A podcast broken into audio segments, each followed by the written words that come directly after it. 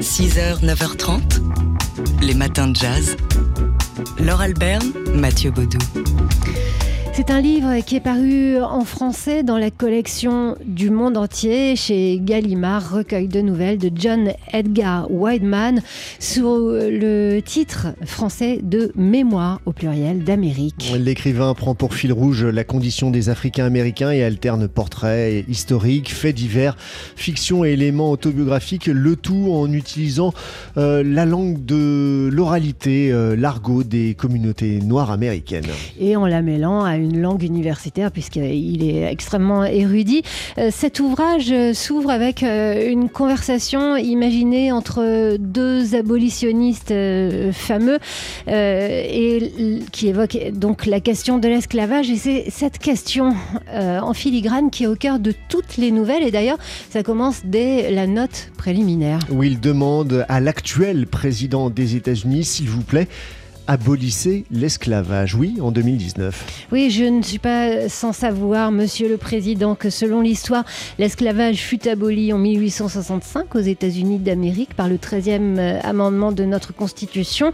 Et, mais, poursuit euh, John Edgar Wideman, euh, ce 13e amendement a continué et n'a fait que qu'accentuer les différences entre les Blancs et les Noirs aux États-Unis.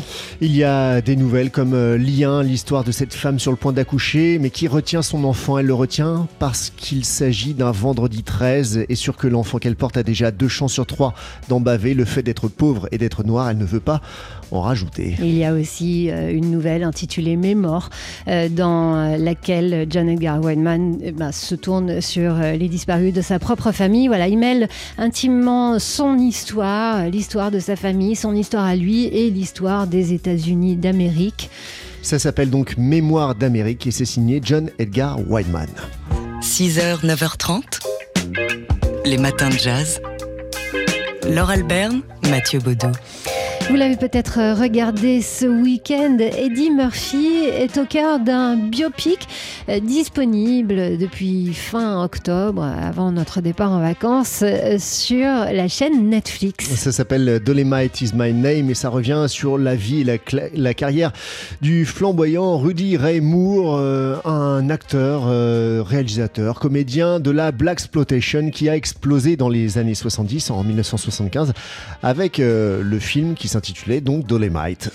Euh, c'était avant d'être euh, un, on va dire un acteur emblématique de la black exploitation. C'était un roi du stand-up et euh, il avait raconté l'histoire de ce Dolemite à partir de récits qu'il avait recueillis auprès de, clochards. Il en avait fait donc un spectacle, un disque et ensuite un film. Et, donc on, comprend que c'était un, personnage assez flamboyant. Hein. Il faisait tout en effet, il produisait il réalisait, il jouait il euh, sur tous les supports, il distribuait. Voilà.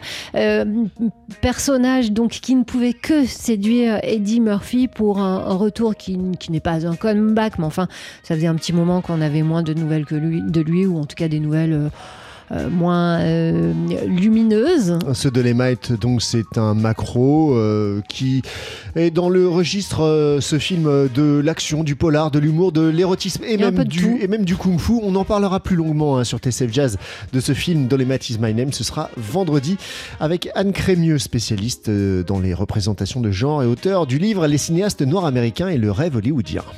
6h, 9h30, les matins de jazz sur TSF Jazz. Mais qui était Jack Odell, arrière-petit-fils d'esclave, euh, intellectuel africain-américain, activiste dont on a appris la disparition euh, ce week-end à l'âge de 96 ans Eh bien pour euh, G. Edgar Hoover, Odell c'était le communiste qui tirait les ficelles du mouvement des droits civiques dans les années 50 et 60. Pour Martin Luther King, en revanche, c'était un conseiller de confiance et un organisateur de talent qui parvenait à lever des fonds pour assurer le financement du mouvement pour les droits civiques. Mais du fait de son engagement dans le Parti communiste, Martin Luther King avait pourtant dû prendre ses distances avec Jack Odell sous la pression des frères Kennedy euh, qui le jugeaient trop radical. Oui, il faut dire que Jack Odell a toujours lié la question raciale à la question sociale. Pendant 25 ans, il a aussi participé au journal politique africain-américain Freedom Ways, fondé par le sociologue et historien Webb Dubois et à ce titre, Odell a été un pont, un pont entre les générations de militants et d'intellectuels. Dans les années 80, il s'était engagé aux côtés du révérend Jesse Jackson lorsque ce dernier s'était présenté à la présidentielle des États-Unis. Et jusqu'à la fin, Jack Odell s'est engagé aux côtés des Africains américains pour obtenir la véritable égalité, notamment à travers le mouvement Black Lives Matter.